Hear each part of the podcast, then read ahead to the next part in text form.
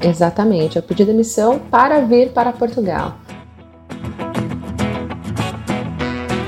E eu estava trabalhando num quiosque no shopping. Eu consegui um trabalho, acredito que em 10 dias que eu já estava aqui em Portugal. Uh, não sou a pessoa que fica reclamando eternamente sobre uma coisa. Peraí, eu posso resolver? Então eu resolvo. Se eu não posso resolver, então vamos respirar. Amanhã resolvo. E a gente desenvolveu essa empresa justamente para vender essa tecnologia online. Então, o que eu de melhor eu aprendi na vida é realmente arriscar.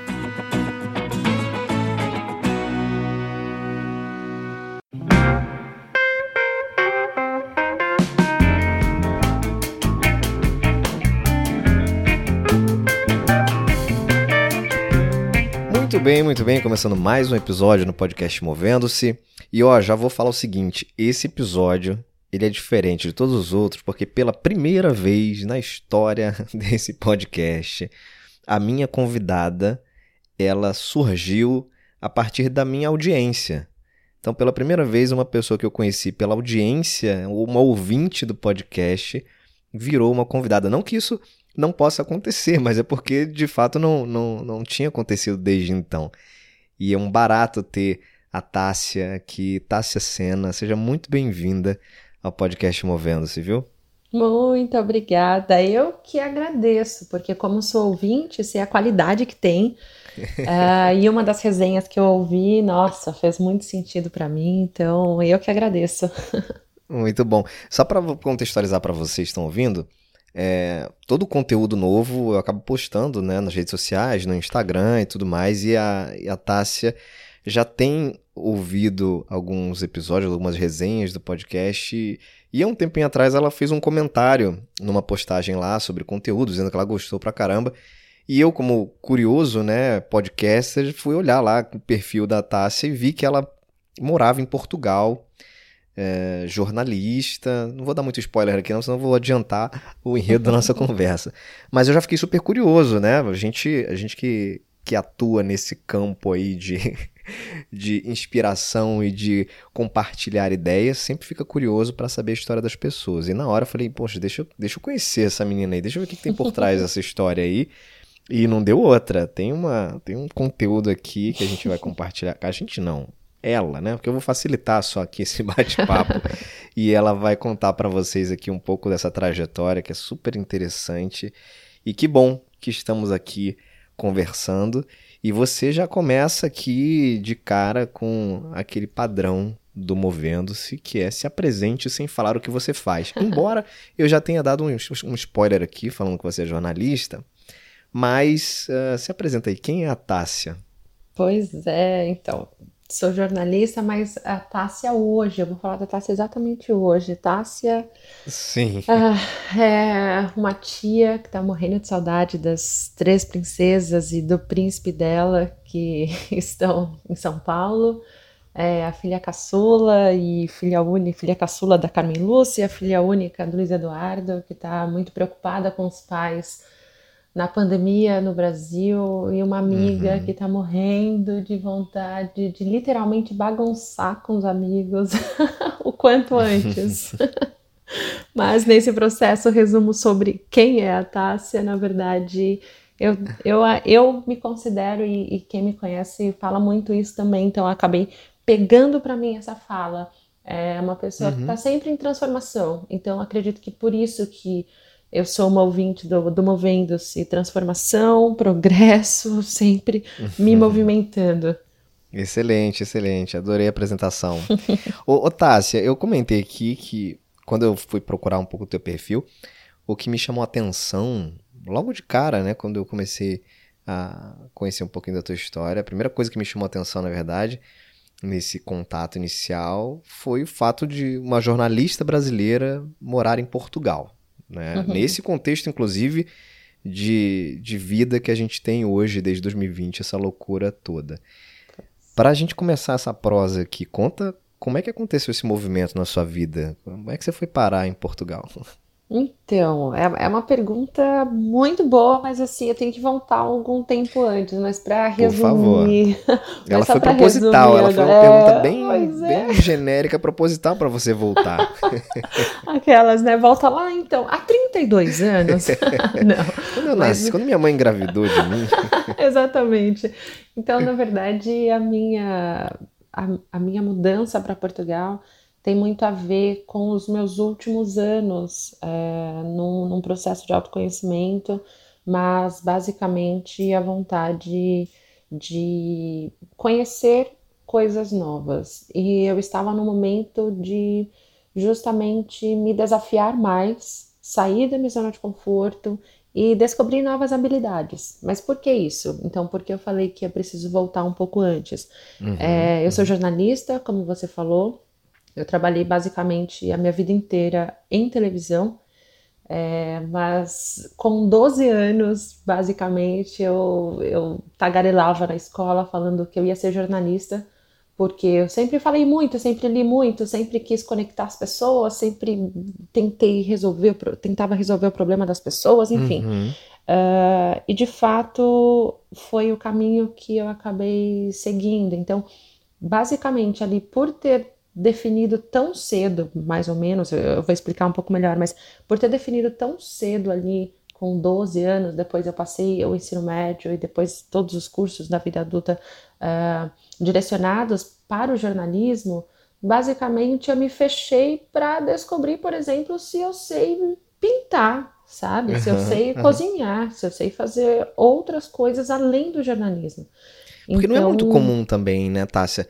Com 12 anos de idade uma definição assim tão clara de que, putz, é isso que eu quero, né? Em geral, é, nessa fase da adolescência e tal, que é uma fase, inclusive, que a gente muda muito, né? De, de cabeça, tem todos os hormônios ali, a maturidade vai chegando. E a gente vai fazendo várias mudanças em poucos, em poucos meses, você muda de opinião dezenas de vezes, né? E você ali já desde cedo definiu que eu quero isso. Exatamente. Então, por exemplo, é, quando eu tinha 17, então ali quando eu terminei o ensino médio, na verdade eu comecei a ter uma dúvida da minha certeza. Porque todos hum. os meus amigos tinham dúvida do que Tinha iam dúvida. fazer mais diferentes. será que eu tenho algum problema, né? Tipo, Exatamente, mas, gente, mas será mesmo que é isso mesmo? Quem falou? Eu não tenho ninguém da minha família da área de comunicação, não tenho contato com jornalistas, uh, enfim, nunca tive ali na, ali na infância, adolescência. Então eu, eu realmente me questionei muito, mas no primeiro dia de aula eu falei, nossa, não, é isso aqui que eu quero. e foi Legal. muito maravilhoso. E ali quando eu tinha 12, é, eu praticava esportes, sempre pratiquei esportes e com 14, e eu jogava handball, cheguei a, a iniciar uma carreira de alto rendimento em São Paulo e com 14 anos, uh, eu, eu, precisaria operar os meus dois, dois joelhos, ali por uma questão de, de atleta tal, enfim. Caramba. E ali eu já. Você começou, a jogar, você começou a jogar handball que, com, com 12? Com 12. É, na verdade, eu estudei na, eu estudei na mesma escola, do pré ao terceiro uhum. colegial. Então, eu estudei a vida inteira no mesmo colégio, e dentro da escola eu sempre, enfim, participava das aulas de dança, de esporte. Uhum, então, esporte uhum. eu comecei primeiro no futebol, depois fui pro vôlei, e ali com os 12 eu realmente me apaixonei por handball, uh, dentro da escola mesmo, na educação física. Depois tinha uh, uma seleção da escola, enfim. E depois eu fui jogar no Centro Olímpico, uh, em São Paulo, Centro Legal. Olímpico de Ibirapuera. É, porque eu realmente, ali, modéstia à parte, eu tinha uma habilidade boa, eu sou alta, tenho 1,75m, então era era uma habilidade muito boa ali para, enfim, uma característica uhum. muito boa ali para dentro do esporte. E imagino que você levava muito a sério a tua performance em quadra, né? Porque com 14 anos operar os dois joelhos, cara, pelo amor de Deus, ai, hein? Pois é, cara, pois é. Mas aí foi onde eu parei, eu falei, peraí, é, não sei se é isso que eu quero, porque eu já queria ser jornalista e a, a possibilidade, uma em um trilhão de dar errado qualquer cirurgia, eu falei, peraí, não é isso que eu quero pro resto da vida. É, e foi quando eu falei não, e foi quando eu parei o esporte. Então ali eu tava no, o que na minha época era a oitava série do ensino uhum, fundamental 2, uhum. é, eu tava ali na oitava série, nono ano hoje, e eu, foi quando eu falei não, não quero. E aí durante o ensino médio todo, eu, eu larguei o esporte, eu só praticava ali educação física, e eu comecei a fazer teatro dentro do hum. colégio. Não que fosse um problema, é, como eu, expliquei, eu contei, eu, eu, estudei na mesma escola a vida inteira. Então eu tenho sim, 32 sim. anos, eu tenho amigos há 25, 26, 27 anos juntos. E quem me conhece desde sempre, eu sempre fui aquela que fala muito na escola. Sempre falei muito, sempre fui a minha simpatia que fazia amizade com a, a criança do pré até o adulto ali, entre aspas, né? do ensino médio e da direção e todo mundo. Eu era essa pessoa que falava com todo mundo. Então, o teatro é, não foi para ser desinibida, não foi para falar em público, não foi. Mas foi algo que me trouxe também uma bagagem para depois na minha carreira ter realmente a segurança que, enfim, eu, eu, eu tive depois para trabalhar em televisão, porque trabalhei, enfim, muitos anos no, no vídeo. É basicamente isso. E você, você nessa paixão pelo, pelo jornalismo, desde sempre tem um viés de TV, né? Porque o jornalista ele pode ser, pode ficar ali só na redação, né? Pode ter um, um, um outro, um outro papel mais de, de bastidor, não e não de, de TV, como é o seu caso, né? Tem uhum. é, e aí você usou, por exemplo, essa experiência uh, no teatro para isso também? Foi de alguma forma já focada nesse teu, como se fosse uma preparação né, corporal, enfim, para que você também pudesse desempenhar melhor no futuro? Depois eu descobri que sim, mas no primeiro momento não. Não teve essa intenção, não. né, proposital. Não, quando eu entrei para o jornalismo, na verdade, eu sempre quis trabalhar com mídia impressa, então em jornal, sempre hum, quis trabalhar em hum, jornal. Uhum. É, e por ironia do destino, eu nunca trabalhei em jornal. então, no, só que no meu primeiro ano de faculdade, eu comecei a fazer um estágio numa editora e no segundo ano eu entrei para um jornal, de fato. Ah, é, não, uhum. tem uma matéria publicada no jornal, é verdade, tudo bem, não vou, vou, vai, meia culpa aqui. Porque eu fui trabalhar no Jornal de Esportes uh, em São Paulo, tem no Rio também o Jornal Lance. Lance, que, super conhecido. Quando, é, quando eu comecei a trabalhar no Lance, foi estagiária, sempre estagiária. Quando eu comecei a trabalhar no Lance, o Lance estava começando a implementar uma TV virtual. Isso foi 2008. Tá. É uma TV online ali, então era a TV Lance, que era muito mais forte no Rio, e eles estavam começando a levar para São Paulo. É, e eu comecei assim: ah, menina, vem cá, estagiária, leva a câmera pro treino. Eu ia pro centro de treinamento, enfim, Corinthians, São Paulo, Palmeiras.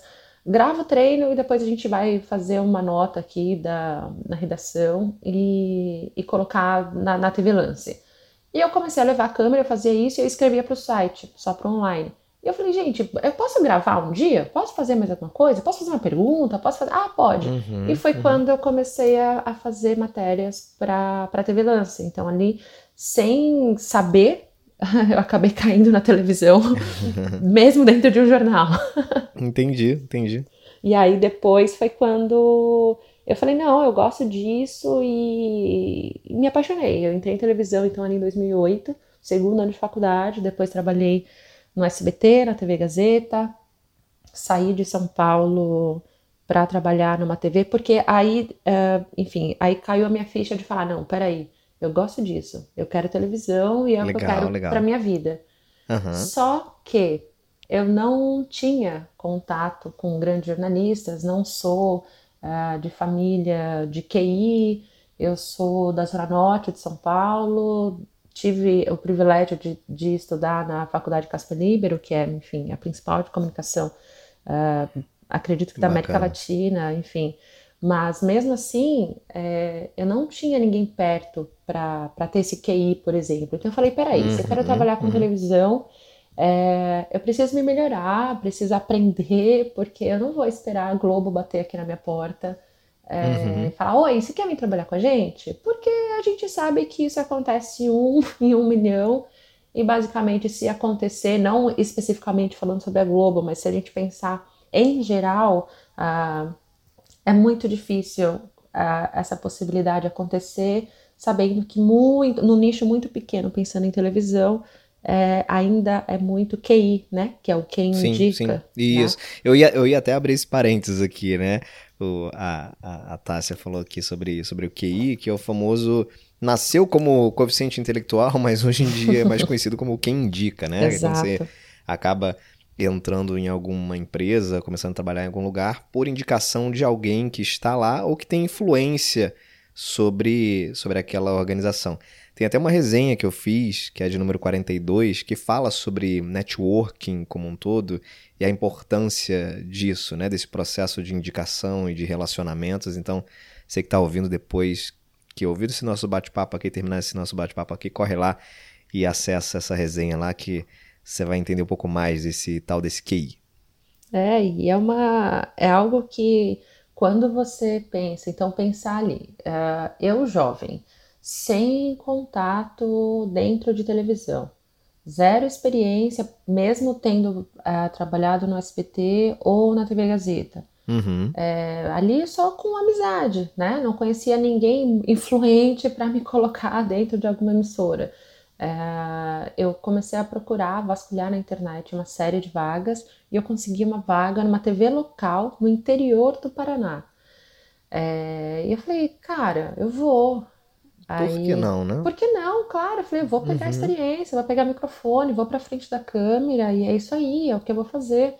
É, muito questionada ali por por família, por amigos, por uma série de pessoas de falar, porque eu fiz é porque o caminho você sempre inverso. trabalhou e morou em São Paulo, Exatamente. né? Você mudar de trabalho e de cidade e, e, talvez até pela primeira vez morar sozinha é uma baita, é um baita movendo-se, né? Exatamente. E é muito ah, de até um, um, preconceito, eu posso até falar isso, porque hum. eu tive muito isso com, a, com amigos. É, na hora que eu fiz o caminho inverso, porque então, exatamente nesse contexto que você explicou, eu sou de São Paulo, capital, né? Uhum, então, uhum. como eu vou sair de São Paulo e eu não estou mudando para o Rio de Janeiro, eu não estou mudando uhum. para Curitiba, eu não estou indo para uma outra capital, não, estou indo para uma cidade minúscula no interior de um estado, sabe? Então, assim, muitas sim, pessoas sim. questionaram muito isso. Eu falei, gente, eu vou ficar, vou aqui esperar a Globo chegar, como a se Band, você estivesse dando emissora. passos para trás, né? Exatamente. E eu acho que esse sempre foi, e eu acredito que seja ainda um grande ponto. É, é, é muito complicado quando a gente pergunta, quando as pessoas perguntam qualidades ou coisas do tipo, mas algo que eu posso me admirar sobre mim mesma, assim, sabe? Se fosse uhum. para eu definir algo que eu gosto de mim, é justamente essa, essa base que os meus pais me deram para justamente arriscar e sair da zona Legal. de conforto e fazer isso e nada do que você fizer na vida vai ser é, motivo para você se decepcionar. Só se você não fizer, sabe? Uhum. Então é aquela história, né? Eu só me arrependo do que eu não fiz. Exatamente, exatamente. Então assim, para mim foi uma é, escola incrível. Eu fiquei lá seis meses nessa nessa TV e depois voltei para São Paulo, mas ali por, por questões, era uma, era uma, uma cidade muito pequena, uh, com assuntos muito pontuais, que basicamente era mais do mesmo todos os dias. E eu falei: não, peraí, eu preciso mudar de cidade de novo, vamos conhecer outros problemas. Uhum. Uh, e eu voltei para São Paulo e consegui o um emprego na TV Record em Santos, também em São Paulo mas ali tá. não para reportagem. Então, quando viram meu currículo, falaram: Nossa, seu currículo é muito bom. Olha, a gente não tem uma vaga aqui agora para reportagem, mas a gente precisa de um editor de texto. Eu vi que você tem experiência, enfim, topa, quer vir para cá? E eu fui. Falei: Claro, topo, fui. Fiquei oito meses ali na Record em Santos, uh, no, no, litoral de São Paulo. Estando na Record, uh, alguns contatos, ligação mesmo, uh, que eu tinha feito no começo do ano, me ligaram então, em outubro, acho que outubro dali daquele ano, foi 2013, me ligaram uhum. da Globo, mas a TV tem, que é afiliada da Globo, em Sorocaba, sim, no sim. interior de São Paulo. E, e, como você, ó, acho que você vai gostar disso. E foi muito engraçado. Ó, olha, olha a, não foi a pessoa de RH que me ligou, mas foi a, a gerente de jornalismo que me ligou e falou assim: Olha, eu tô vendo aqui no seu currículo que você é de São Paulo, você está morando em Santos e a vaga é aqui em Sorocaba, olha, eu entendo, se você não puder vir para cá, porque a gente começou a procurar alguém, a gente nem sabe se vai ter uma vaga. Tá. É, se você não puder vir, não tem problema.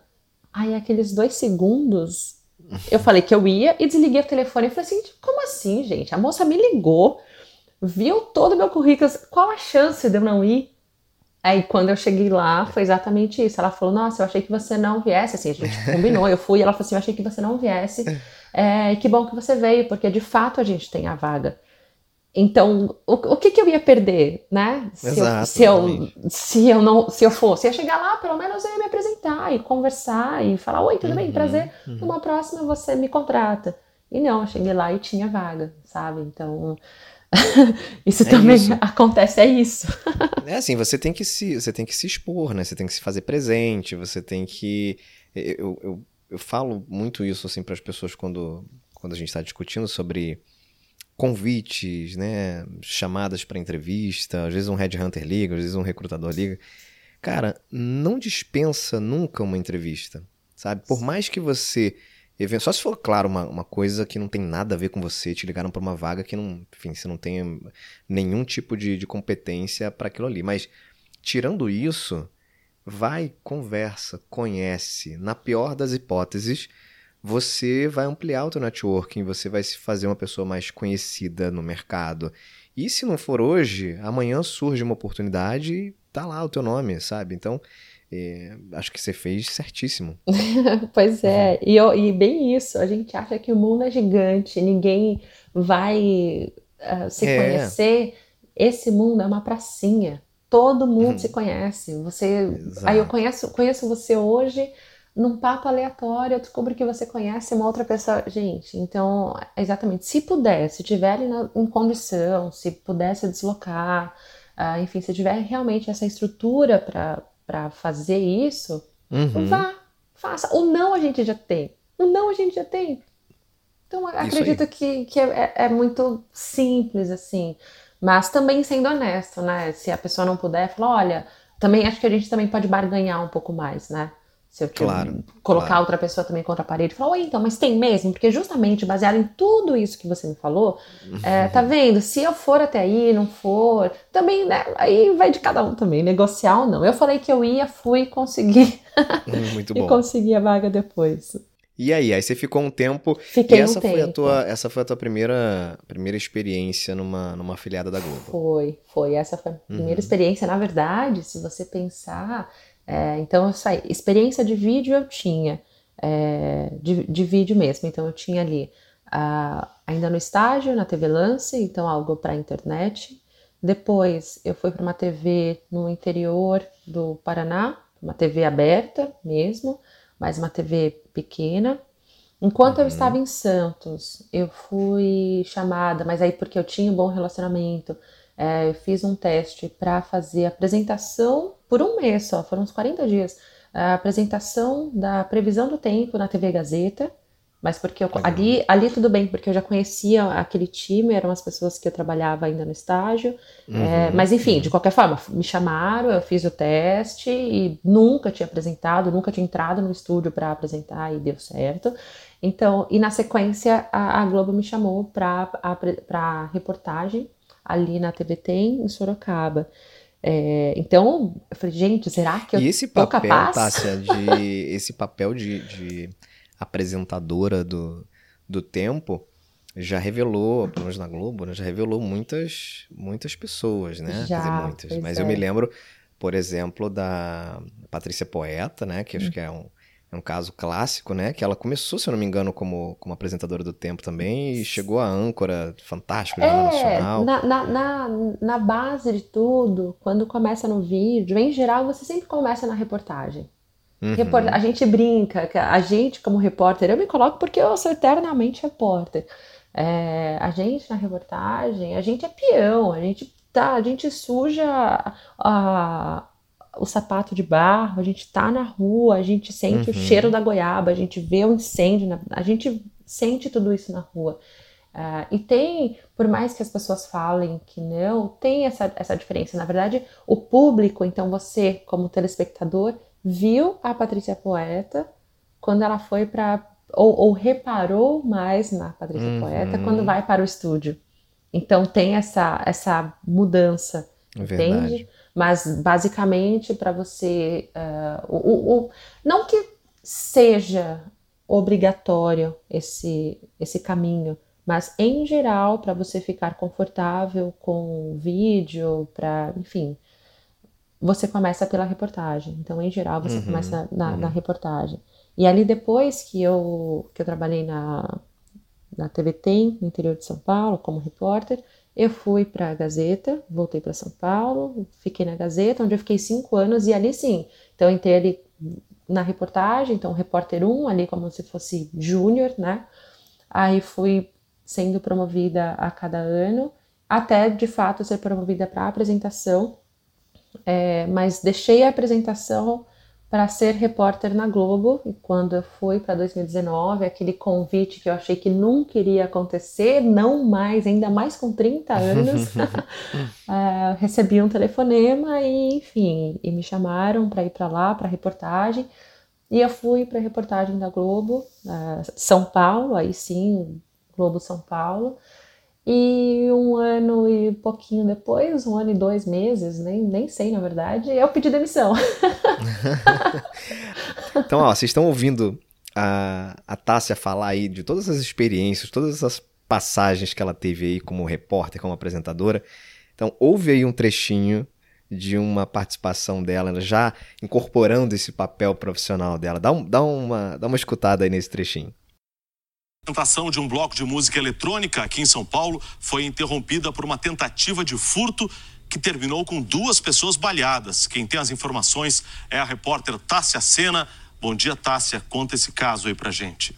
Pois é, a vítima desta tentativa de furto, Kovalik, reagiu e atirou. Bom dia para você, bom dia para todo mundo que nos acompanha ao vivo aqui no Araúm. E o que a polícia quer saber é justamente quem é essa vítima que atirou e também, claro, porque ela estava armada num bloco de carnaval duas pessoas foram baleadas. Um homem, que é o suposto assaltante, e também uma mulher. Os dois foram socorridos para um hospital na Zona Sul, aqui mesmo de São Paulo, mas o estado de saúde dos dois não foi divulgado. A polícia quer saber, inclusive, se houve apenas um tiro ou mais de um e se essa mesma bala atingiu essas duas pessoas. A gente está aqui em frente à delegacia de número 14, na Zona Oeste aqui da capital, que investiga este caso e também um outro caso de violência que aconteceu durante o carnaval aqui de São Paulo. Muito bom. Dá pra, dá pra perceber um pouquinho da diferença entre a Tássia que tá batendo papo aqui e a Tássia que incorpora o papel da repórter ou da apresentadora, né? Exatamente. Então é por, por isso que é muito difícil dar entrevista. Isso aqui que eu tô fazendo, gente, é muito difícil, porque da, então quando a gente tá na frente da câmera, eu vou falar por mim. Quando eu estou na frente da câmera, então, é uma, é uma outra postura, é um outro tom de voz, uhum. é, uma, é um outro linguajar mesmo, são outras palavras que a gente sim, usa de sim. fato. E eu sei o quanto na vida, na vida real eu sou essa pessoa aqui que está uhum. conversando com Tem vocês, todo um protocolo papo, ali, dando né? risada. Quando você tá em frente a uma Exatamente. câmera, num jornal. Exatamente. Então, você literalmente, não que não seja real, eu acredito que as pessoas vão entender isso, não que eu não seja eu mesma, eu sou, mas é só um personagem, uma defesa que a gente tem uhum, ali para colocar uhum. a seriedade à frente de tudo, e principalmente pensa, você é ao vivo, uh, numa entrada ao vivo para qualquer jornal, e pode acontecer uma série de coisas, como com certeza todo mundo já viu, uma série de protestos, as pessoas que invadem uma entrada ao vivo, sim, a chuva que sim. começa, um carro que buzina, alguém que cai do lado, e a gente tá vivo e ao mesmo uhum. tempo tem que estar tá sério uhum. e quase que neutro ali. Então tem que mudar essa chavinha. Ô, Tássia, por curiosidade aqui, você tá, você tá falando aqui comigo e eu não sei se é uma coincidência ou se você fez algum tipo de, de preparação para isso, mas em geral é, repórteres e profissionais da, da TV é, não tem sotaque. Né? Não tem sotaque. Então, você não tem sotaque paulista, né, meu, e tal. Você tem ali, puxa um pouquinho do S, mas não tem. É, é meio que neutro, assim, né? Existe uma preparação para isso? Ou, ou, de fato, com você foi natural? Como é que é isso, hein? No meu caso, foi natural por ser paulista, tá. paulistana no caso. Tá. Então, se a gente perceber, a gente vou me, vou me colocar aí também como telespectadora, se a gente perceber o sotaque em geral é o sotaque de São Paulo. Vou falar, por exemplo, o jornalismo da TV Globo uhum, ou de uhum, qualquer uhum. emissora. Em geral, é o sotaque de São Paulo, porque a gente não puxa o S. Uhum. E, e São Paulo capital, que daí você não vai puxar o R do interior, da porta. E você também não vai falar o porta do carioca, Uhum. o, o desculpas do carioca com, os, com os S's puxados. Então, em geral, o tom, de, o, o tom, né? O sotaque é exatamente o paulistano, em geral. Mas o, não, O- calma aí. O sotaque paulistano é, tem aquele clássico ali da moca, né, meu? Por que você tá fazendo Mas isso, aí- Mel? Não tem um negócio assim? Tem mesmo. Tem, tem. Eu sei tem- que eu tenho amigos, mesmo. tenho família. tem- Aliás, aliás, uma revelação aqui. Eu nasci em São Paulo. A minha, na, minha, Olha! na minha carteira de identidade tem São Paulo SP. Mas é que eu saí de. Eu, eu me mudei de São Paulo, eu era pequenininho, então não peguei sotaque nenhum. Mas eu nasci em São E aí, agora, agora puxa esse S. Eu tenho mais tempo de, de vida no Rio do que em qualquer outra cidade. Já morei em algumas cidades do Brasil, mas no, no Rio eu tenho mais tempo de vida do que em qualquer outra. Então. E eu pego, so- e eu Claro. pego sotaque muito fácil, tem isso também. Muito fácil. Se eu ficar É, um não, tempo assim quero. numa, numa cidade que tem um, um sotaque muito específico, pode crer que eu vou, vou começar a, a- a me contaminar com aquilo ali, não tem jeito. É, então, mas aí, então eu, eu expliquei um pouco da, da minha postura como jornalista, né? Então, a, a postura profissional, sim, em geral é o sotaque de São Paulo, capital, é, sem esses maneirismos, sem exatamente Uhum. esse, ah, meu, da moca, porque querendo ou não, a gente sabe que são gírias Claro, e, claro. e formas de, de falar que o, que o, o formal é, não é esse o ideal para a gente usar. Para mim, o perfeito são todos os sotaques que a gente tem no Brasil. Então, quando você. Eu vou falar como telespectadora, Uhum. quando você coloca. E a Globo também começou a mudar isso eh, nos últimos anos, mas quando você coloca, por exemplo, em outras emissoras, na, na Band, por exemplo, eu vou falar da Band porque é, exatamente na Band você consegue perceber muito Ah. isso. Se entra uma reportagem da Bahia, vem o sotaque da Bahia. Se vem uma reportagem de Pernambuco, do Rio Grande do Sul, você tem todos esses sotaques ali dentro. Eu acho que Legal. isso que é Brasil, né? Então, por um lado, por que que o jornalista, em geral, a gente não tem sotaque?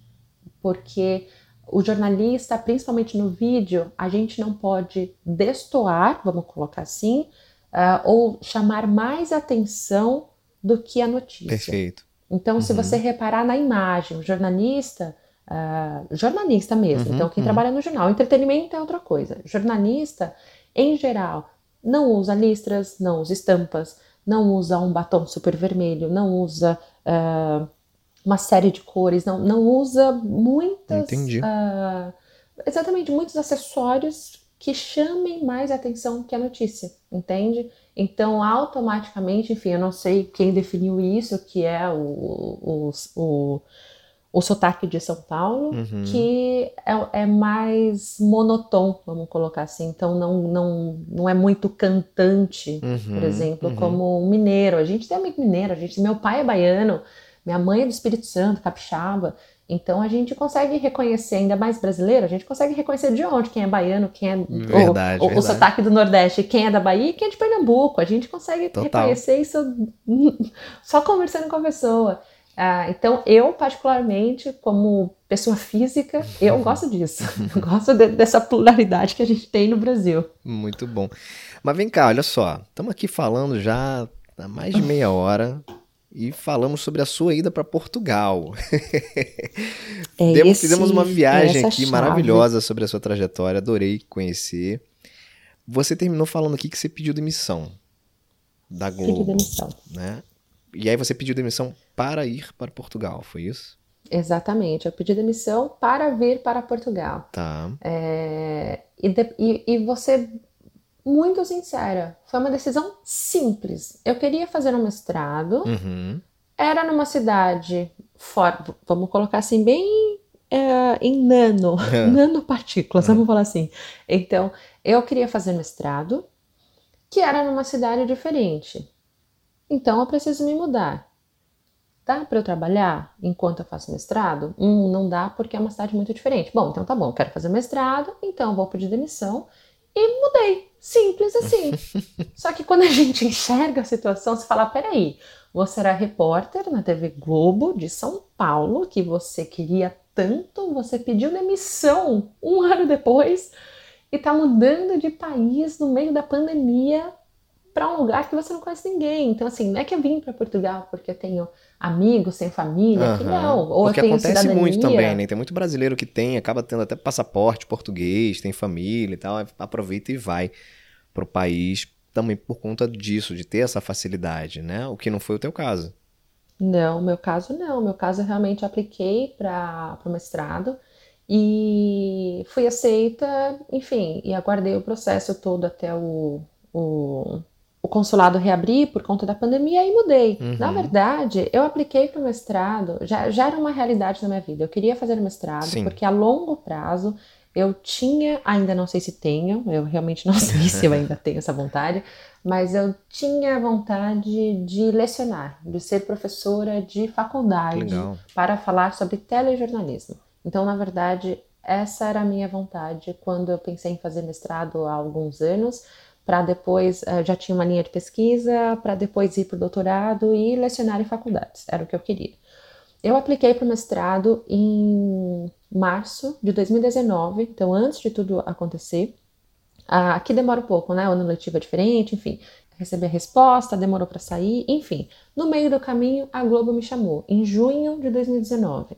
A Globo me chamou. Nesse, durante esse lá. processo aí de sai não sai essa resposta de que você foi aprovada no Exato. mestrado. Eu ainda não tinha essa resposta se eu tinha sido aprovada. A resposta sairia em julho, uhum, um mês depois. Uhum. Eu falei, peraí, o que, que, eu faço? Eu falo não pra Globo porque eu sei, eu, eu, eu tinha uma certeza que eu ia ser aceita no mestrado. É, eu falo não para Globo baseado nessa sensação que você aceita. O que, que eu faço? Você fala, ai, quer saber? Que o melhor aconteça. Que só venham notícias boas. Eu vou falar sim para Globo. Quando chegar a resposta do mestrado, eu resolvo o que, que eu faço na minha vida. E quando chegou, eu fui aceita de fato, mas eu não vim. Eu não, eu não vim, resolvi não vir ali em 2019, continuei trabalhando, mas eu virei 2020 já com essa inquietação falar, não, eu vou, eu quero ir, independentemente da Globo, né? Uhum. Porque concordando ou não com linha editorial, uhum, é, uhum. independentemente de, de quem esteja ouvindo, seja a favor ou não, a gente sabe que no jornalismo, na comunicação, é uma empresa sólida, é a principal empresa de comunicação no Brasil e a gente sabe que é dos maiores grupos no mundo. Claro, claro. Então não tem como a gente negar isso.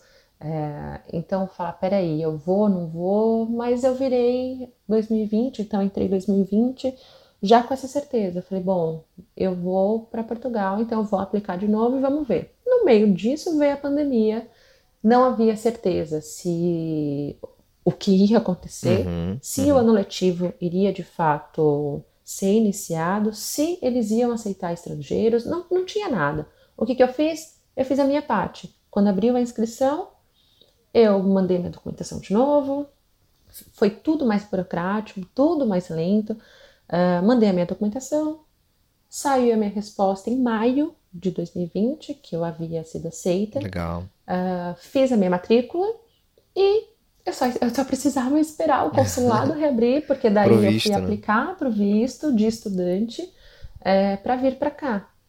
Uh, então eu não sabia quando que eu ia vir. Uhum. Então isso foi maio, junho, a pandemia piorando no mundo, a Europa reabrindo ali no verão.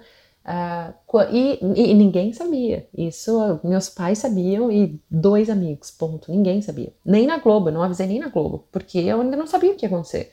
Como que eu vou avisar para você que eu vou pedir demissão se eu não sei quando eu vou pedir demissão? Entende? Uhum. E eu uhum. fiquei quieta. Quando o consulado reabriu em agosto de 2020, eu mandei a minha documentação e ali foi o momento que eu falei, peraí, eu vou conversar com a minha chefia e eu conversei e falei, olha, é, eu não sei quando vai acontecer, mas está acontecendo isso, isso, isso.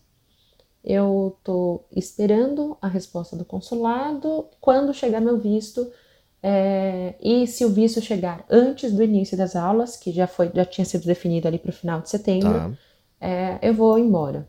E foi ótimo, porque assim, todo mundo, sem exceção, eu saí com portas abertas. Então, da mesma forma, quando eu, eu pedi demissão da TV Gazeta para ir para Globo e da Globo para vir para Portugal, Eu deixei todas as portas abertas, Excelente. todo mundo, ai que bom, vai mesmo, divirta-se, vai. Então, assim, uhum. foi muito maravilhosa a minha saída. É...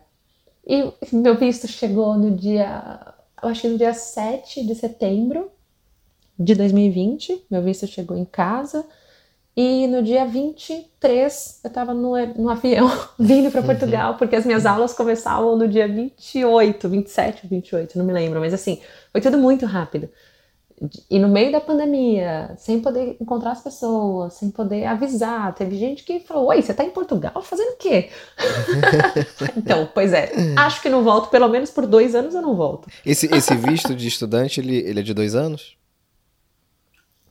Não, ele é de um ano. De um ano. O de estudo, é. O de estudo é assim: o visto de estudante, ah, se você com, comprovar que você vem para estudar qualquer curso é, no período de um ano ou, mai, ou um período maior de um ano, aí você já tem o direito à residência, mas você tem que continuar o estudo, óbvio. Eu não posso vir para cá, claro. trancar e não estudar nunca mais. É, fica vinculada ao meu estudo e a cada ano, então você volta lá no, no, no serviço aqui, é como se fosse a nossa Polícia Federal, vamos dizer assim, entre aspas, volta no governo aqui, que é o CEF, e você vai, prova que você está estudando e você, enfim, é renovada a sua residência e, e continua morando em Portugal legalmente. Muito bom. Mas me conta, como é que é uma brasileira morando em Portugal, estudando, é, você em algum momento uh, pensou em atuar na sua área ou fica impraticável, seja porque você está num país que, apesar da língua portuguesa, é, é, um, é diferente, né? Seja porque não uhum. tem tempo também de se dedicar a um, a um trabalho nessa área, por conta dos estudos, né? Do, do propriamente dito do mestrado. Então, na verdade, não. Eu vim para Portugal. É para descobrir novas habilidades. Tá. Então eu vim para me conhecer melhor. É, depois de mais de 10 anos trabalhando como jornalista, eu tenho plena consciência do meu talento até aqui, das minhas condições para trabalhar como jornalista e o que mais eu posso fazer, entende? Entendi. Então, não, eu vim para cá é, não procurei, fiz contatos, como você falou do networking. Uhum. É, eu adicionei algumas pessoas é, estratégicas, conversei um pouco ali no LinkedIn, adicionei, foi, foi ótimo, recebi convite para trabalhar em jornal aqui, mas vim para meses sabáticos, hum, sabe? Entendi, não, entendi, quero estudar, que legal, quero legal. conhecer uma fase de, de uma fase de se desconectar do jornalismo, né? Total. Não total. que você tenha dúvidas se isso é algo é, bom para sua para sua vida profissional, até porque como você falou, né, você já se conhece, já sabe das suas capacidades nessa área, mas é um momento, talvez um momento de vida, inclusive, de maturidade, em que você está aproveitando para se testar, para se conhecer melhor. O mestrado, a gente conversou nos bastidores, ele, ele também é nessa área, né, de, de, de jornalismo. Sim, o mestrado é em jornalismo.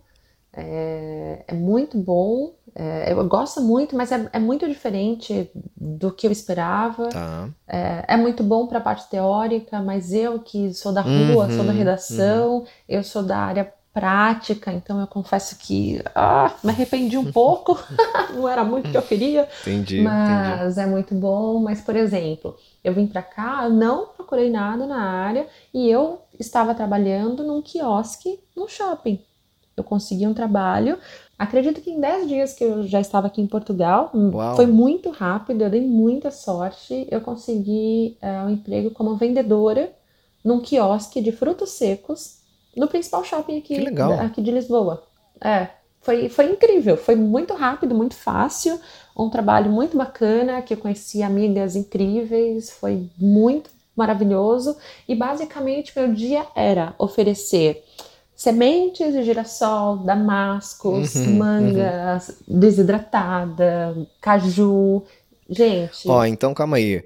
Você, brasileiro, brasileira, que está interessado em ir para Portugal e arrumar um emprego muito rápido, vou deixar o telefone da Tássia aqui nos comentários, aqui na descrição desse episódio. Você liga para ela, que essa mulher consegue em 10 dias te arrumar um, um emprego o lá problema, em Portugal, hein? O... Pode fazer isso. O problema de tudo isso é que todos vocês vão virar meus amigos. Ah. O problema de tudo isso é que vocês vão querer vir e a gente vai conseguir emprego, a gente vai conseguir fazer as coisas acontecerem. Porque é muito isso do que a gente acredita. Então, por exemplo, nesse caso específico, uh, a mulher, inclusive a, a, dona, né, ela me falou assim: Olha, mas eu tô vendo aqui, nossa, você tem um currículo super bom, é, mas você não tem nenhuma experiência com vendas. Hum. Aí, pois é, eu falei: Então, eu concordo, mas aí vem a lábia da jornalista, né? Eu falei assim, então, eu concordo com isso, mas pensa, o, o, o critério principal para um vendedor, eu tenho, não tenho vergonha, sei abordar as pessoas, sei conversar com as pessoas, vou sorrir, e vamos lá. Falou assim, Cara, minha amiga, eu, eu tenho anos e anos de experiência vendendo notícia. Também, exatamente. né? Porque, assim, exatamente. A venda, o que é venda no final das contas? Venda é comunicação, é persuasão, é você ter clareza. É, claro que você precisa conhecer ali do produto, tá? Mas assim como você precisa conhecer de uma reportagem quando você vai fazer, quando você vai dar uma notícia, enfim. Então Exatamente. tem, óbvio que tem suas similaridades aí, né? E foi, e foi incrível, foi uma porta muito boa para conhecer Show. pessoas, como te falei, para me deixar segura no primeiro momento, porque não vou ser hipócrita, eu vim no meio da pandemia com o euro batendo sete reais, Nossa, é. então por mais que eu tivesse me preparado em 2019 para vir e ter esses meses sabáticos aí para ficar um tempinho até tranquila para não precisar trabalhar, logo chegar e procurar um emprego e tal, o pouquinho que eu tinha guardado caiu pela Cai. metade, mais tipo do que assim, isso. Passei um ano juntando dinheiro, aí tem aqui, sei lá, tenho 100, que agora, depois de um ano, esse 100 virou 60, com a desvalorização. Foi, exato, tenso, exatamente tenso. isso. Então, não, falei, não, então peraí, vamos, vamos organizar a vida. E eu nunca. Cara, eu sou de gente, eu adoro conectar gente, fiz bons amigos ali como clientes, uhum. uh, como colegas de trabalho mesmo, no, dentro do quiosque, fora do quiosque, gente que trabalha em loja, no shopping. Uhum. Então, assim, eu sou a pessoa que, o que, se for para definir, talvez, o que possa ser a minha missão é conectar pessoas. Eu acho que é, é, o que eu adoro. Adoro me conectar e conectar pessoas. É, essa, é isso que eu sinto. Assim, e não sabe? é à toa que estamos aqui no podcast Movendo-se, tá você gravando esse episódio comigo, porque nos conectamos. Então, tem tudo a ver, tem tudo a ver. Exato. Como tenho, fã, até porque eu também gosto demais deixei disso. uma mensagem. Mas me conta uma coisa, tem uma novidade aí nesse, nesse processo, né? Nesses meses que você está em Portugal, você se aventurou no mundo do empreendedorismo, numa coisa que você jamais tinha imaginado fazer e que agora já virou uma realidade e ocupa grande parte da sua, do seu tempo e energia aí. Conta, né? Conta como é que é isso. Cara, é. Ocupa a minha vida. Ocupa a sua vida, minha vida né? mudou. A minha vida virou de ponta cabeça. E, e, como nada é coincidência na vida, eu sou uma pessoa que acredita em lei da atração, que acredita em visualização, que acredita em pensamento positivo. Uh, não sou a pessoa que fica reclamando eternamente sobre uma coisa. Peraí, eu posso resolver? Uhum. Então eu resolvo. Se eu não posso resolver, então vamos respirar. Amanhã resolvo. Alguém vai poder resolver para mim? Então tá bom. Ô fulano, resolve para mim. Eu sou essa pessoa. Eu, eu não, não fico ali sofrendo à toa, então eu não acredito em coincidências. Quando eu mudei para Portugal, eu morei num apartamento uh, compartilhado, então aqui tem muito isso em Portugal, um Airbnb, um apartamento Sim. enorme com sete quartos, né, cinco, cinco, sete quartos, e eles alugam cada quarto para normalmente estudantes ou nômades digitais, que é o que tem muito aqui na Europa, a pessoa que pega o computador, muda de país e trabalha online de casa, e agora na pandemia muitas pessoas também começaram a trabalhar assim. Eu conheci um rapaz, ele é norueguês, a gente ficou muito amigo, uhum. papo vai, papo vem, o que, que você está fazendo aqui, o que, que você está fazendo aqui, enfim, ele é, ele é marqueteiro, né, ele trabalha com marketing, ele também é de comunicação, veio para Portugal, abriu uma abrir a agência dele de marketing. Legal. E eu, como jornalista, ele falou: ah, deixa eu ler um texto seu. Aí eu falei, cara, tá em português, espera aí que eu vou tradu traduzir. Joguei lá no Google para traduzir o texto inteiro, que eu não ia traduzir um trabalho de mestrado, né? Convenhamos, joguei lá, falei, ah, se vira, lê aí. E ele falou: Nossa, você escreve super bem, que legal, por que você não trabalha comigo? Eu falei: Cara, porque eu não quero trabalhar ocupando minha cabeça, eu quero vender minhas sementes e ficar em casa, me deixa. Isso ali em novembro do ano passado. E aí a gente, é, eu, eu, mudei de lá, a gente continuou sendo amigo, ele, enfim, mudou também. E em janeiro, é, nessa de, de, continuar a amizade, ele me contou sobre um pouco mais sobre a família dele, que eu já conhecia, é, um pouco da história. Ele me contou que queria abrir uma empresa nesse primeiro seis, esses primeiros seis meses esse ano. É uma empresa com um produto de proteção de tecidos. O que, que é isso? É uma nanotecnologia. Então, o que, que é nanotecnologia? Uh, se a gente pensar, um nanômetro é 100 mil vezes menor do que um fio de cabelo. Uau! é uma coisa muito pequena. É uma coisa muito pequena. E essa tecnologia que é desenvolvida na Noruega é uma tecnologia para proteção de tecidos, então que você vai passar na sua roupa e vai criar, por exemplo, uma repelência à água, não vai absorver água. Uhum. Mas, ah, vai ficar à prova d'água? Não, não fica à prova d'água, porque tudo que é à prova d'água tem, enfim, uma série de, de produtos químicos, uhum, por exemplo, uhum. plástico. Esse caso não, é a base de água, enfim, é, é sustentável, ecológico, é maravilhoso. Ele falou: Ah, eu, eu tô querendo fazer isso. Ele mandou alguns vídeos, alguns testes. Eu falei: Puta, que legal, que bacana, meu. Eu sou, vamos trabalhar junto, eu trabalho contigo sou da, da comunicação, faço foto, faço uns vídeos, vamos trabalhar nisso. É, em janeiro ele, ele, ele foi para a Noruega, ele foi passar o Natal com a família, acabou passando janeiro inteiro na Noruega e voltou em fevereiro. No que ele voltou, a gente trabalhou 24 horas todos os dias e a gente desenvolveu essa empresa justamente para vender essa tecnologia online. A princípio era que só maneiro. online. A ideia dele era fazer esse frasco, são 500 ml, que a pessoa mesma uh, compra e ela mesma vai aplicar. Ah, então a própria pessoa uh, aplica o, o, o A conteúdo. própria pessoa aplica.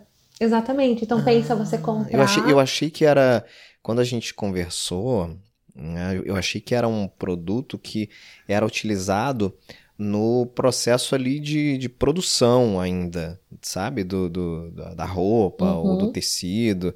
Mas é bem mais simples do que isso, né? A pessoa, qualquer é pessoa pode comprar simples. e pode aplicar na sua própria roupa.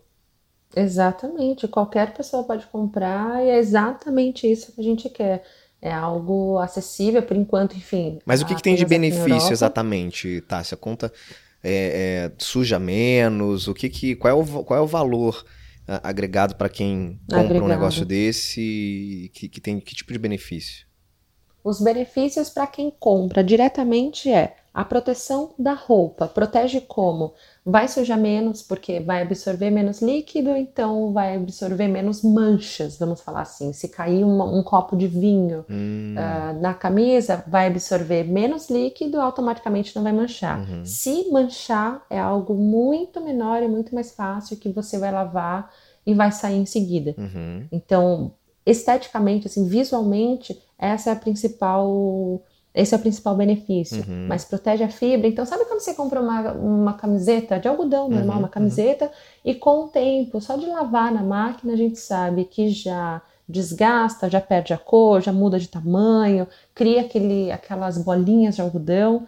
Como o nanômetro é muito pequeno, ele vai proteger essas fibras ah, bem pequenininhas. Entendi. Então aumenta a durabilidade então, a... do tecido. Exatamente. E aí entra esse pano de fundo que é exatamente a sustentabilidade. Então, você comprar uma roupa e você usar essa roupa por muito mais tempo. Uhum. E mesmo que você não queira manter essa camiseta por 20 anos no seu armário, na hora que você doar, na hora que você vender, por exemplo, aqui na Europa tem muito esse.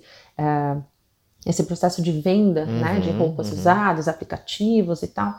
Se você quiser doar para uma pessoa, vender ou passar para o seu irmão mais novo, para o teu primo, coisa que a gente faz muito no Brasil, aquela roupa ela está em perfeito tá estado. super nova ainda. E ela vai estar tá super nova da mesma forma. Que legal, então, assim, é a gente usar o que a gente tem hoje pensando no amanhã.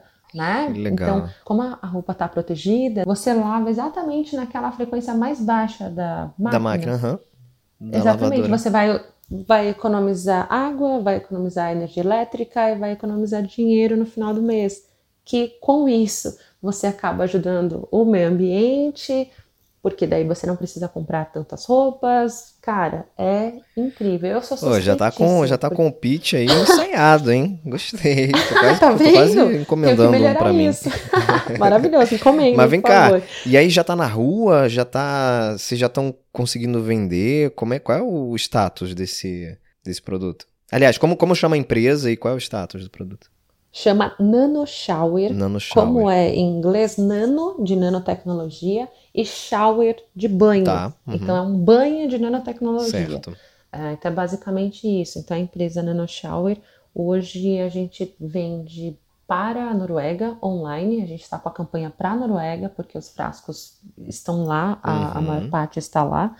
É, mas aqui em Portugal, aí vem a, a área da comunicação. Aqui em Portugal, eu, como jornalista, comecei a entrar em outras lojas, fui conversar com outros setores e comecei fazendo a, a sua reportagem, né? Praticamente. Fazendo a minha, a minha apuração, exatamente. Estava fazendo exatamente isso.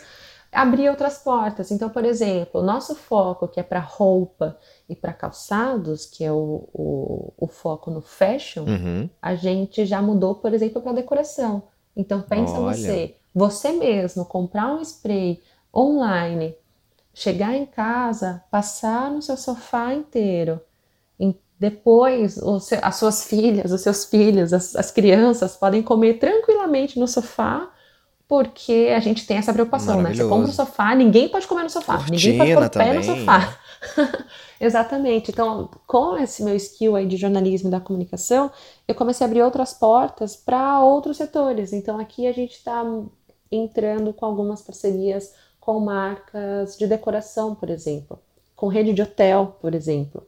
Então, a, aos poucos, tudo está engatinhando e começando a andar. Então, por exemplo, o, o rascunho dessa empresa começou em janeiro.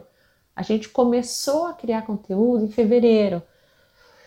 Para março, a gente tentar vender um pouco, mas a gente só testou, viu que vendia e parou. Uhum. E a gente começou de fato vender agora semana passada. Então, assim, seis meses, muita coisa aconteceu. Com certeza, muita nossa. coisa aconteceu. Portas abertas, empresas interessadas, investidor querendo investir, uma série de propostas que a gente quer o quê? Lógico, dinheiro, mundo capitalista, maravilhoso, a ideia é incrível. Mas não é isso, é consequência vem aquela coisa de Ikigai, né? Uhum, aquela uhum. coisa de vida que eu, esse meu amigo e um outro amigo nosso, que então somos nós três na empresa, uh, os três basicamente criaram e estavam procurando seu Ikigai ali, aquela coisa que, que a gente tem que ter a qualidade de vida no trabalho. Claro, a gente quer o dinheiro, quer, mas é uma consequência do trabalho. Então, até as parcerias que a gente começou a fazer, por exemplo, aqui em Portugal, são com marcas que também se importam com a sustentabilidade. Tem essa mesma são pegada. Com marcas uhum. que tenham a mesma pegada, a mesma coisa no Brasil, entende? Porque nessa eu também comecei. Gente, vocês vão amar Nano Shower. Tá chegando no Brasil. Olha, logo, inclusive, logo inclusive esse episódio mundo. aqui é um oferecimento da Nano Shower. que eles vão me enviar aqui alguns produtos.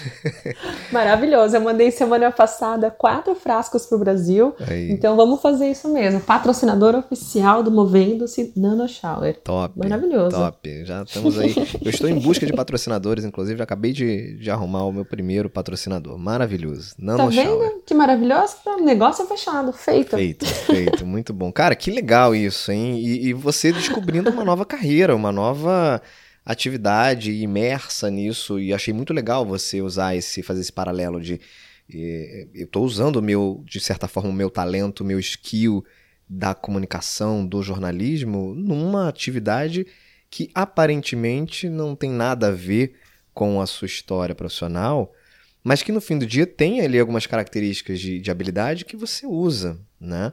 Então, uh, uh, isso reforça um conceito que eu falo muito, que é sobre o fato da gente ter hoje carreira, carreira é plural, né? Carreira não é mais singular. Você não é, ah, porque eu sou jornalista, então eu só posso ser jornalista e só vou conseguir atuar com isso pro resto da minha vida. Não.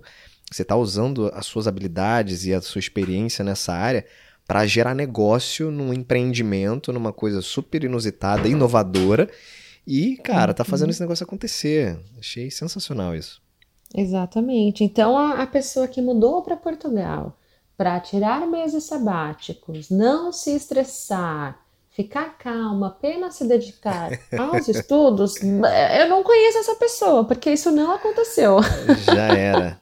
Essa, essa Mas é engraçado ficou. porque quando você encontra alguma coisa que que está ligada um pouco ao seu propósito, mesmo que você ache que seu propósito seja outra uhum, coisa, uhum, uhum. É, isso faz muito mais sentido, entende? Então é realmente você acreditar naquilo que você está fazendo. É, e como eu brinquei dizendo que o dinheiro é uma consequência, de fato o dinheiro é uma consequência, mas saber que esse produto que eu, tô aqui dentro fazendo parte pode de fato ajudar as pessoas a terem uma conscientização melhor sobre, por exemplo, o que a gente chama do fast fashion, de você comprar aquilo e, e zelar pela roupa uhum. e cuidar daquilo por mais tempo. E quando você doar a roupa, não só pegar aquela roupa que está furada, que está rasgada, que não tem mais a meia, não, porque a pessoa que vai usar também quer uma roupa melhor para ela sabe? Então é você cuidar do outro sem saber quem é o outro. Total. Sabe? Total. Eu acho que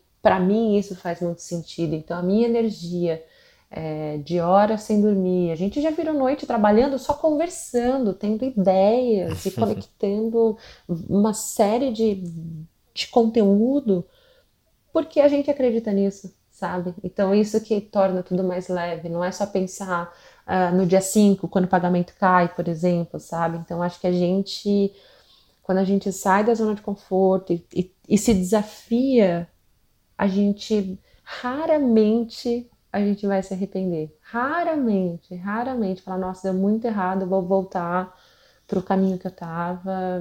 Enfim, eu tô apaixonada. tô apaixonada pelo meu, pelo meu estilo workaholic que, que continua sendo.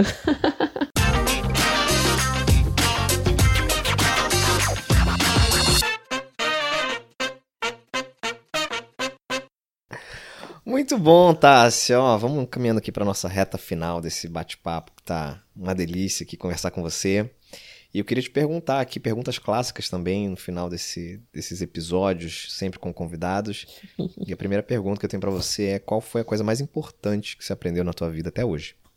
O que é mais importante para mim, assim, que eu, que eu aprendi na vida, eu acho que tem muito a ver com o que, com a minha condição privilegiada que eu tive ali com os pais muito bem estruturados e que me permitiram ter isso e ser assim. Então, o que eu de melhor eu aprendi na vida é realmente arriscar, sabe? É sair da zona de conforto.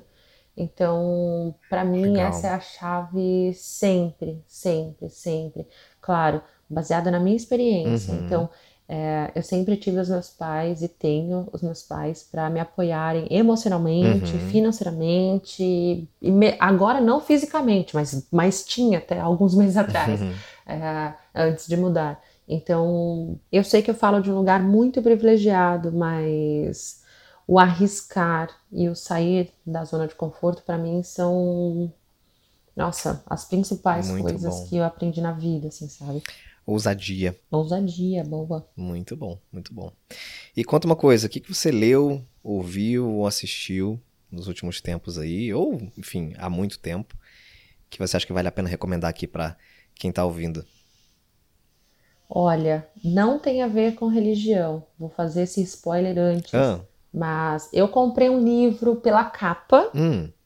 Que mudou a minha vida. Uau. Em 2016, eu comprei um livro do Padre Fábio de Mello, que é Quem Me Roubou de Mim. Eu sou católica, não praticante, longe de ser praticante, inclusive, é, mas não tem nada a ver. É um livro que eu falei, ah, é um livro do padre, vai só falar de religião, não fala nada de religião mas é um livro exatamente isso, quem me roubou de mim. E o livro, ele mostra como a gente se sabota. Então é autossabotagem. Que legal. Em, em coisas minúsculas no dia a dia. E esse livro, nossa, me colocou no lugar assim de falar: caramba, tudo isso aqui sou eu. Eu fiz isso comigo o, o tempo inteiro. Em relacionamentos, enfim, afetivos, uhum, ou familiares, uhum. ou com amigos, enfim, ou, ou no trabalho como a gente se sabota no dia a dia. E foi a partir dele, ali em 2016, no final, foi em Natal de 2016, que eu comecei o meu caminho de autoconhecimento. Fiz curso de autoconhecimento, leio muito sobre autoconhecimento.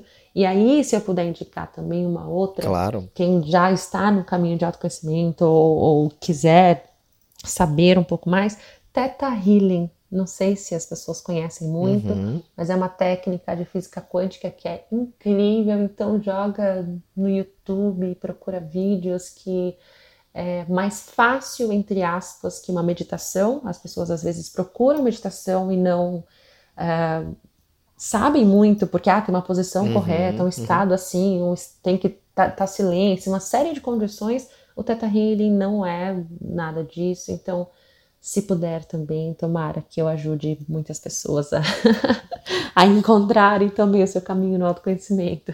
Sensacional, excelentes dicas, adorei. Não conhecia, e especialmente esse do livro, não, não, não, não conhecia. Muito bom, muito bom, tá anotado aqui. E pra gente fechar, Tássia, qual característica você mais valoriza em alguém que vai trabalhar com você? Pode ser, enfim, alguém que vai ser seu colega de trabalho ou que vai, vai compor uma equipe que você está montando? Qual, na tua opinião, a característica mais valiosa para uma pessoa trabalhar com você? Pode ser uma junção? Pode.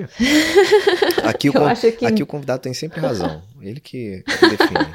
Eu acho que a, a base uh, de tudo é o trabalho em equipe. A base de tudo, uhum. de qualquer relacionamento que a gente tenha na vida, é o trabalho em equipe.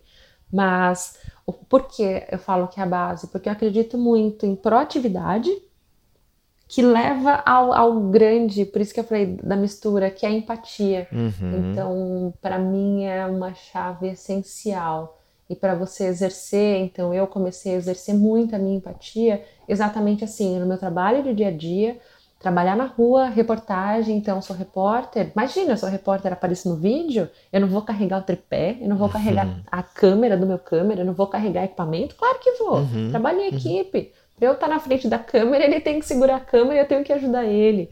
Isso é trabalho de equipe e você automaticamente se coloca no lugar do outro, que é a empatia. E a proatividade de nessa que você se coloca Perfeito. no lugar do outro, você consegue identificar Fala, ih, peraí, ele tá precisando que eu pegue tal coisa, que ele pegue, que eu pegue o tripé para ele. Vou colocar aqui na minha realidade de jornalismo. Então, para mim, é, é, muito isso. trabalho em equipe move minha vida, dentro da minha família, dentro com as minhas sobrinhas e no meu trabalho. Proatividade é a pessoa que pensa além, e se a pessoa é proativa, é porque ela está, pelo menos, no mínimo, exercendo a empatia que é você se colocar no lugar do outro, isso falando baixo, né? uhum. né? Pensando em trabalho, empatia vai muito além disso, mas eu acho que essa combinação pode vir que você vem para Nano Shower trabalhar com a gente. boa, boa, boa. que vai ser incrível, vai ser sucesso. Boa. Muito bom, maravilhoso. Conversei com Tássia Sena. Que papo legal. Que, que história bacana, que momento legal que você está vivendo. Tô aqui já na torcida para para ver se essa nova história decolar. E tenho certeza que se for depender da sua energia, do teu brilho no olho, que não dá para ver o teu olho aqui no áudio, né, brilhando, mas dá para sentir pela, pelo sorriso na sua voz, dá para sentir que o seu olho brilha quando você fala disso e, e quando a gente coloca essa energia, quando a gente coloca essa paixão em algo que a gente está fazendo, é, é muito difícil dar errado, né? Então, tenho certeza que ainda vou ouvir falar bastante desse, desse produto, desse negócio e, eu também, e, eu vai também patrocinar o podcast Movendo. Vocês vão ver ainda e daqui a pouco aqui, ó. Eu vou todo episódio certeza. eu vou falar do Nano Shower, vou, vou sortear produtos do Nano Shower aqui para audiência. Maravilhoso. Já, já está já está feita esta parceria, é, já está feita. Muito bom, muito bom. Querida, super obrigado, viu? Foi um prazer falar com você. Obrigado pelo seu compartilhar, agradeço. obrigado pela sua transparência e espero que vocês que estão ouvindo tenham aproveitado quanto, tanto quanto eu aproveitei aqui. Que bom, muito obrigada. Eu realmente agradeço a oportunidade e eu estou muito feliz. Realmente, eu acho que troca, essa é a melhor coisa que a gente tem na vida. E como você falou de novos caminhos, uhum. se não der certo, entre aspas, tudo bem. Deu certo, porque você tentou fazer alguma Total. coisa, sabe? E, e tá tudo bem. Total. Se as pessoas hum. quiserem conhecer um pouco mais da, da Nano Shower, eu vou colocar o site aqui na, na descrição desse episódio. e, e, se quiserem entrar em contato contigo, se quiserem trocar uma ideia, enfim, com você, com base naquilo que, que ouviram aqui, como é que te acessam, como é que fazem para conversar com você? Claro, muito fácil. Então, uh, Instagram, acho que é o mais fácil arroba Tássia Sena, Tássia com dois S, como tá aí na descrição, e a parte pobre da família Sena, não é a parte do Ayrton, então é um Sena com N só. Falta um N, falta um N. Falta um N, Muito pois bom. é. Então Tássia Sena TV é o que tá no, no Instagram, mas dessa forma vocês me acham no Facebook, no LinkedIn, mas LinkedIn e Instagram são os melhores, Tássia Sena TV. Show. Ou no LinkedIn, Tássia Sena. Tá aqui na descrição também desse episódio para vocês acessarem lá. Gente, obrigado pela audiência até aqui. Se mantenham conectados com os outros conteúdos do podcast Movendo-se. Vai ser um prazer ter vocês aí ouvindo cada vez mais histórias inspiradoras como essa da Tássia. E se conectem também lá com as redes sociais, tem o Movendo-se, que é o Instagram. E vai ser muito bom a gente se manter sempre conectado aí, acompanhando as novidades, os episódios e tudo que acontece aqui nesse programinha semanal que toda segunda-feira tem uma pílula de conteúdo lá que é a resenha só comigo e toda quarta-feira de manhã tem um convidado especial aqui para compartilhar sua história e inspirar vocês que estão ouvindo. Eu vou ficando por aqui. Beijos e abraços. Até mais.